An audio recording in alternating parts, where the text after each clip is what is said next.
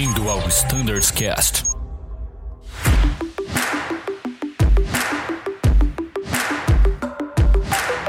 Fala galera do Standards Cast, sejam muito bem-vindos neste episódio da Frota A330 falando sobre as iniciativas de fuel saving que visam aí, além apenas, né, lógico, da economia de combustível, mas a otimização das nossas operações.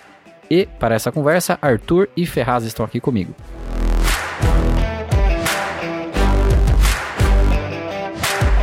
Proa direta, vamos falar dos assuntos mais importantes daqui, sem delongas. Arthur, a palavra está contigo. O que, que a gente pode esperar dessas iniciativas de fuel saving? É, o que a gente tem passado agora com, com relação ao dólar e aumento do preço do barril, é, de fato nos, nos chama atenção assim, é, a procurar inovações em termos de, de economia de combustível. É, podemos citar diversos itens aqui, eu e o Thiago vamos discutindo ao longo do, do tempo, mas tem coisas que a gente já, já aplica, tá? Então, uma das ações que a gente já pode começar é desde a chegada na aeronave, né? É, a gente tem essa política de uso do, do APU, é, temperaturas entre 17 a 26 graus, a gente retarda o acionamento dele, né? Bem como, se for preciso que ele seja acionado, é, a gente deve fazer uso do, da external power conectada no lado alfa, né? E dessa maneira dividindo a carga do, do APU junto do, da GPU, por consequência diminuindo o consumo horário do, do APU, né? É, ele faz uma média de 2,2 quilos na operação de solo. Tá? Então, se por 15 minutos a gente conseguir deixar de utilizar o APU durante a preparação, já são 30 quilos e a gente vai incrementando para o resto do voo, né? Transformando isso em valores, a gente vai tendo coisas bem significativas aí. Tá? Ao mesmo tempo, a gente também utiliza apenas uma PEC, né? E também, além de salvar um pouco de combustível com isso, é, a gente evita custos de manutenção a longo prazo, né? A gente dá uma aliviada nela. Também é uma maneira da gente economizar. Pack do dia. Dia ímpar ou dia par, a gente desliga um a dois, né? Então, o dia ímpar desligaria um, dia par desligaria dois. Tá, tá no sangue, mas você já sabe, não custa é lembrar, é né? Vamos lá. Seguindo então pro, pro nosso voo, o uso de APU bleed para fazer a refrigeração, né? Quando a gente já tem os motores acionados, também é um fuel saving, tá? Então, o uso de APU bleed diminui significativamente também o, o fuel flow que o motor ofereceria caso ele estivesse fazendo nesse momento o papel de, de refrigeração, tá? Vamos falar um pouquinho mais sobre isso. Descreve um pouquinho melhor, Arthur. Como assim? Bom, o uso da, da APU Bleed, né, para fazer o papel de, de, de, refrigeração da, da cabine durante o solo, vai implicar em um menor fuel flow do motor, né, em comparação assim quando a gente utilizasse as bleeds do motor para fazer a, a, refrigeração no solo. Durante o taxi out, durante o taxi in, Sim, em qualquer momento no, no chão, né? Então utilizar o APU bleed em detrimento as bleeds dos motores para fazer a refrigeração é um fuel saving. E isso está descrito também lá no FCTM, tá? Ele tem as três prioridades lá, né? É, então o APU bleed economiza mais do que as bleeds dos motores para fazer o, a refrigeração da cabine. Ah, então a gente pode explorar isso em todos os momentos do, do nosso táxi aí, ok? É, ao mesmo tempo, quando a gente está iniciando o, o, acionamento dos motores, se for possível retardar o acionamento quando a gente tem um pushback muito longo, né? E aqui em Campinas, aí quando a gente vai para Quebec 3, às vezes o, o, pushback ele fica um pouco mais longo, né? Tem que jogar até lá atrás, depois tem que puxar ele um pouco. É, às vezes a gente fica com os dois motores acionados. Claro, né? A gente está ganhando warm-up, mas dependendo do tempo que a gente vai levar para decolar, a gente poderia ter retardado esse acionamento aí em um ou dois minutos e a gente sabe que os motores consomem 25 kg minuto né, no, no, no, solo em idle. Então também é uma economia bem significativa, né? Praticamente um minuto de motor girando no solo são aqueles 15 minutos que a gente comentou da PU girando aí, né? Então, sempre que a gente puder explorar isso, né, de retardar o acionamento dos motores, também é um grande ganho pra gente. Show de bola pequenas iniciativas, mas que fazem muita diferença Sim. na somatória de um voo, né, são, são, gerenciamentos, né? São gerenciamentos que, que trazem economia pra gente. Essa da PO é até interessante de falar no Taxi, principalmente voando Neo, com um cooldown de 5 minutos. Então a gente tem hoje que após 2 minutos já se dá a partida na PU. Mas você vai ficar com a PU girando ao mesmo tempo que você não pode cortar o motor porque não deu 5 minutos. Então um excelente gerenciamento ali do momento do acionamento da PU também no Taxi faz diferença no, no longo prazo, né? Sim. A gente tem a nota, né, comentando que pode ter inserção de filmes, né, do, do, do motor caso a gente use o IPO Bleed junto dos motores. É, a gente tem conduzindo um estudo que comprova que a gente não tem esse problema, tá, na nossa frota. E vai estar tá melhor descrito os nossos manuais, que não tem problema nenhum de utilizar o, o Bleed junto dos motores acionados, tá? funciona muito bem e, e é isso, tá liberado. Show, pessoal. E o que mais a gente pode falar, Ferraz? Conduzindo junto com o uso consciente do APU, a gente traz também aí a nova altitude de aceleração para 400 pés, sempre que assim for permitido, que traz aí um ganho significativo no número de operações aí que a gente tem hoje no 330. A gente consegue aí saves em torno de 25 kg por setor, reduzindo a aceleração de 1000 pés, que hoje a gente adota para a frota, para 400 pés. A gente tem conduzido também um estudo junto com a engenharia e a gente acredita que essa nova medida vai estar disponível em breve com a mudança também no texto do FCAP e com a parametrização do nosso software de performance, o FlySmart. Lembrando que tem alguns lugares que a gente possui restrição, por exemplo, na IP americana, aceleração mínima é mil pés, voos decolando dos Estados Unidos, portanto, essa é, 400 pés não vai se aplicar. Mas nos demais, se não houver alguma questão de obstáculo ali, estratégia do terceiro segmento, que aí a gente realmente vai ter essa informação já inserida no FlySmart, não haveria problema algum, certo? Exatamente. O, hoje o IP americano é, nos restringe a mil pés e em localidades onde haja risco ali de obstáculos, o FlySmart também já está parametrizado para computar uma altitude de aceleração maior. A gente sempre trabalha com 400 pés como sendo o target, porém caso aquela localidade venha a ter alguma restrição tanto por parte da autoridade aeronáutica local ou devido a obstáculos, o FlySmart contemplará essa nova altitude de aceleração. É isso aí. É, pessoal, como a gente está sempre trazendo números, né, valores, ah, o ganho que a gente tem né, de, de reduzir essa altura né, de, de aceleração de 1.000 para 400 pés se transforma em uma economia de 34 quilos por decolagem para o 30 Cell. Tá? Para o 30 Neo a gente não tem esse valor exato, mas seria algo como 20 quilos por setor. Então é, é um ganho bem, bem interessante para a gente. Né? Cada decolagem a gente consegue mais essa redução. É, se for somar tudo que a gente já falou aqui em um único voo, cara, é muita economia de combustível, hein? Sim.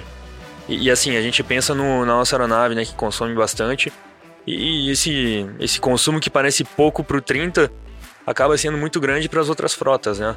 É, só em tudo isso que a gente está falando, a gente está quase chegando aí numa, numa, num trip field ATR, né? É um táxi para 33, do, no, tomando exemplo de Campinas, né? É, aqui pro, pro 30, pode consumir algo como 400, 500 quilos. O ATR chegou em Ribeirão Preto, né? Então, Impressionante. Assim, a gente pode ter bastante economia tomando essas pequenas ações. Bastante mudança, pessoal, mas lógico, a nossa premissa, que é a segurança, jamais é negociada. O que a gente está buscando é melhorar nossa eficiência operacional. Com pequenas mudanças, que lógico, vai ter um período de adaptação, né? Sem sombra de dúvida. A aceleração a 400 pés eu tive a oportunidade de Sim. fazer é, num, num, dos nossos voos de verificação né, da eficiência do, do procedimento também. Cara, é bonito de fazer, decolando aqui da 15, acelerando a 400 pés, baixando o nariz daquele avião ali, é muito, muito legal. Isso aí, e economiza também. E economiza.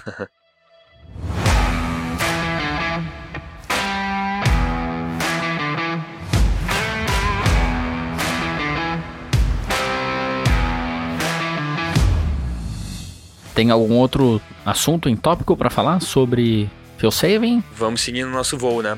É, é claro que o que eu vou falar agora teria sido definido lá no Cockpit Preparation ainda, mas também é um ganho, tá? Então, em resumo, começando do início, quanto menor o nosso flap para decolagem, mais economia a gente vai ter, porque vai ter menos arrasto, né? Então, assim, a gente ganha é, em termos de. A gente ganha energia cinética aí para subida, tá? A gente vai acabar voando é, por menos tempo e esse é o nosso ganho. E já dando sequência à nossa subida, né? A gente comentou aí do, da aceleração a, a 400 pés, mas o uso do, D, do, do D2, né, com o padrão, né, mas enfim, do The Radar Climb, né, D2 ou D1 aí conforme a gente precisar, também é uma ação de fuel saving a longo prazo, tá? Por setor, né, por voo, se a gente usasse só o Trust Climb na máxima potência, ele seria mais econômico, porque a gente atingiria o nível ótimo antes, é, mas ao longo prazo a gente exige mais do motor, né? Então também, né, a gente teria uma degradação maior a longo prazo e ele iria ficar mais, iria gastar, né, mais a, a ao longo do, do tempo de uso, né? Então também a gente opta pelo uso do Derated Climb para salvar o motor a longo prazo. Show de bola. Lembrar de usar o D1, né, pessoal? A gente tem ali o D2, acho Isso. a utilização do D2 já está bem enraizada, Uhum. mas nem sempre o pessoal, né, em alguns cenários tem aderido ao D1.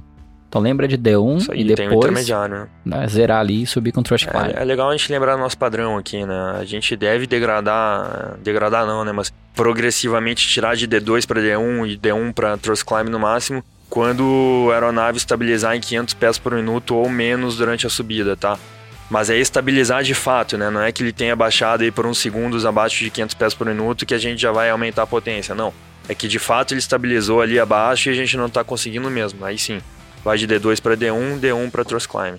Então esse é o padrão para ambas as frotas, né? Mesmo que a gente saiba que o Neo sofre um pouquinho mais, mas para ambas as frotas a gente adota essa questão. Fechou. Legal. Então, estamos subindo, mas tem uma coisa acho que ainda para falar no período de subida. Uma saída por instrumentos padrão, por muitas vezes tem nivelamentos, at or below, por muitas vezes tem um percurso, né, é, sinuoso, vamos dizer assim. Acho que uma palavra que poderia nos ajudar seria a proatividade. Então, pessoal, se for possível pedir uma proa direta, pedir a liberação de uma restrição para subir logo e evitar nivelamentos intermediários, são com pequenas coisas que ajudam. Cada vez mais a gente tem se alinhado ali com o CGNA e com o DCEA para que essas proas diretas sejam mais rapidamente consideradas e concedidas ali. Vale a pena pedir, né, Arthur? Não a gente já tem, sem certo? dúvida, sem dúvida. Proa direta, restrição de nível, né? O- os recursos são, são bem amplos, né? Então tudo que a gente possa explorar, com certeza vale a pena, né? É, inclusive a gente já subir com a velocidade ótima é o que a gente busca, tá? Então 250 nós abaixo de 10 mil é só em, terminal é, Delta, né? Classe Delta, né? Então a gente operando 30 em, em classe Charlie no Brasil e nos Estados Unidos, que tem uma classificação um pouco diferente, mas que enfim a gente só opera radar. É, sempre que a gente puder negociar essa subida acima de 250 nós, tá, tá liberado, tá? Geralmente, é, Europa e Estados Unidos, eles pedem que a gente suba mais rápido, né? Então, assim, fica um pouco mais difícil. Com uma razão mais alta, Uma- uma- certo? exato, como com uma razão mais, mais elevada, né? Então, o 250 nós são padrão, sobretudo na Europa, né? Até nas cartas. Mas, enfim, tendo essa oportunidade no Brasil, a gente... Ou seja, também acelera para a velocidade final de subida, se for possível, abaixo de uma centena. Lógico que gerenciando tráfego aéreo, condições externas, a gente sabe do dia a dia. Sempre. Mas se for possível, bora acelerar para a velocidade final de subida, porque é mais eficiente. É isso aí. Legal demais, gente. Proa direta em cruzeiro também, que faz bem, sempre que possível. É uma boa alternativa também, vai percorrer uma menor distância, então é sempre bom. E o que mais, Arthur? Bom, e já desde o despacho também a gente está tendo ações diferentes agora, né? Então a gente já está padronizado para sair com a Cinex Zero. tá? A gente inclusive inseriu o Notan Azul para aderir a essa padronização, né? Porque o Cocinex Zero, de fato, é é o que a gente vai Cocinex Zero, consumir. né? Exato. Vai, vai ter o menor consumo de combustível, que é exatamente o que a gente precisa agora, né? Então, essa é uma das ações que, que a gente tá, tá tomando junto ao CDV.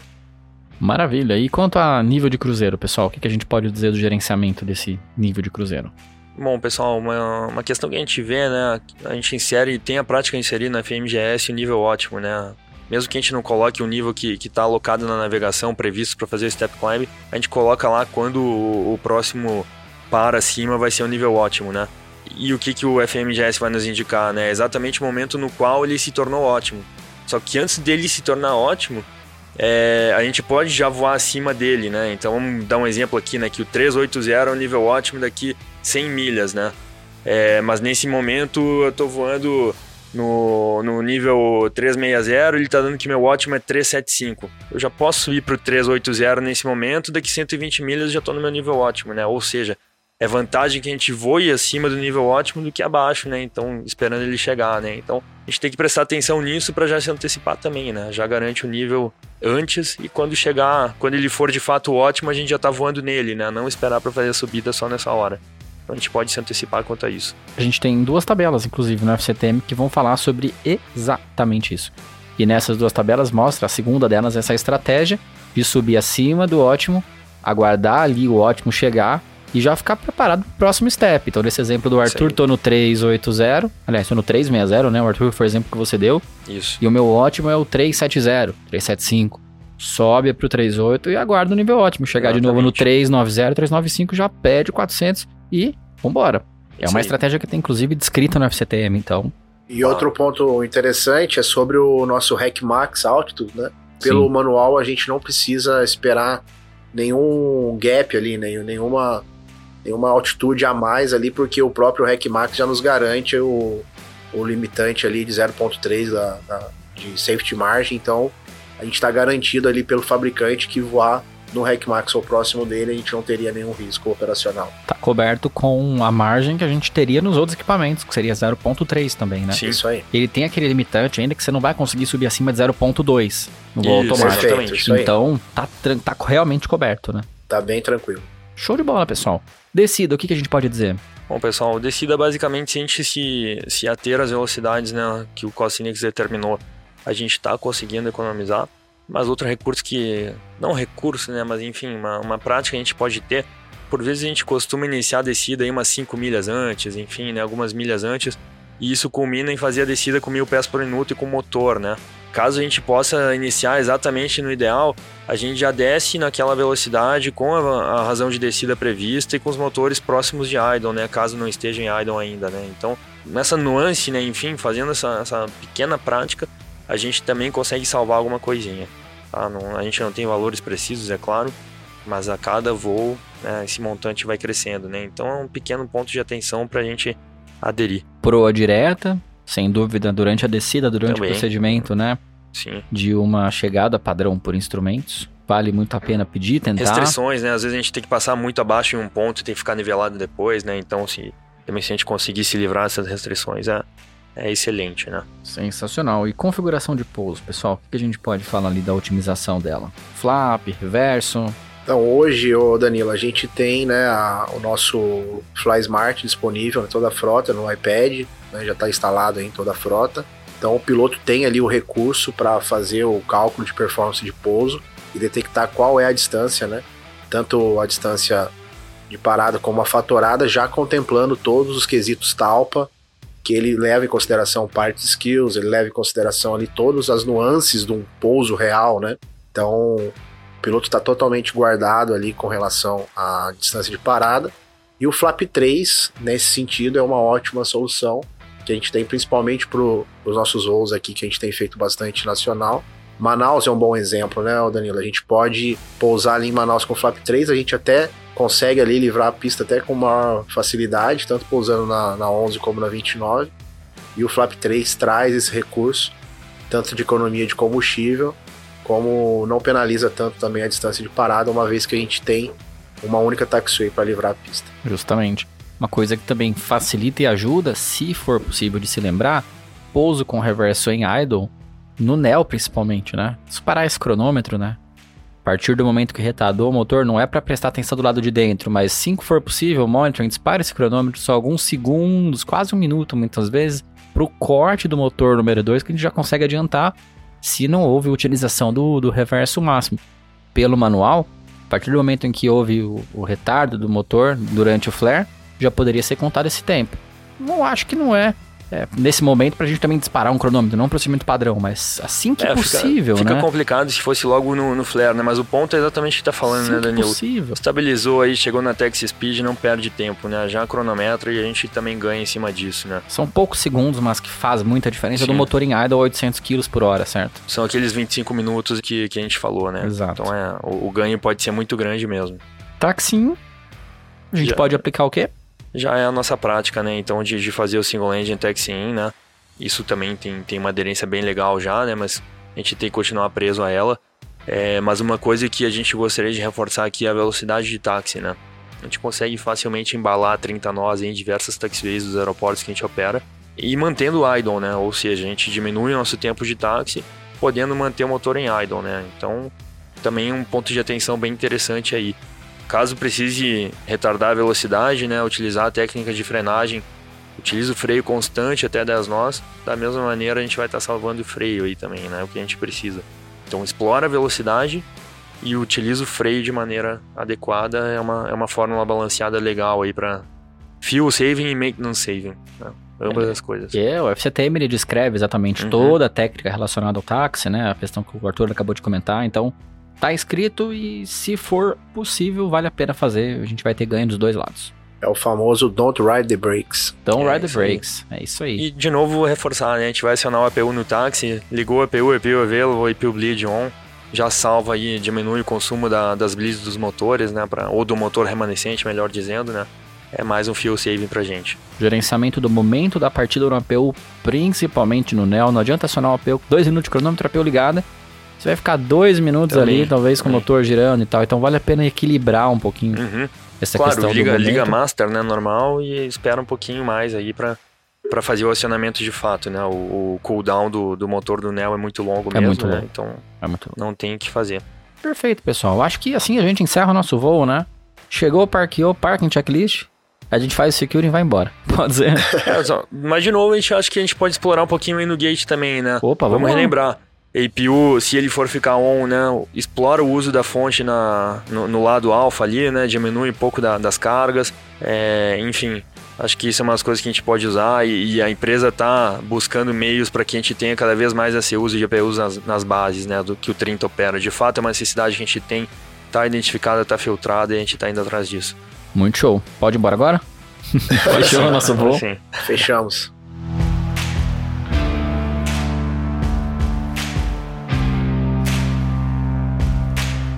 Legal, pessoal. Bem, brincadeiras à parte, a aderência e a adesão, melhor dizendo, de todos nós é fundamental nesse momento em que a gente busca melhorar a nossa eficiência operacional. Então, se surgirem sugestões, dúvidas, críticas, existe um número de WhatsApp do Programa de Economia de Combustível.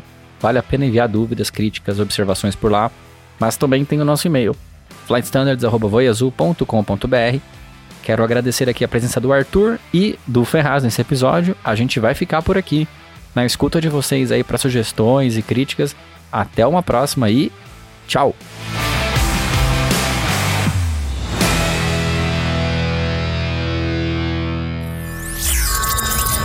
Azul 4033 ao 2. Você ouviu ao Standards Cast.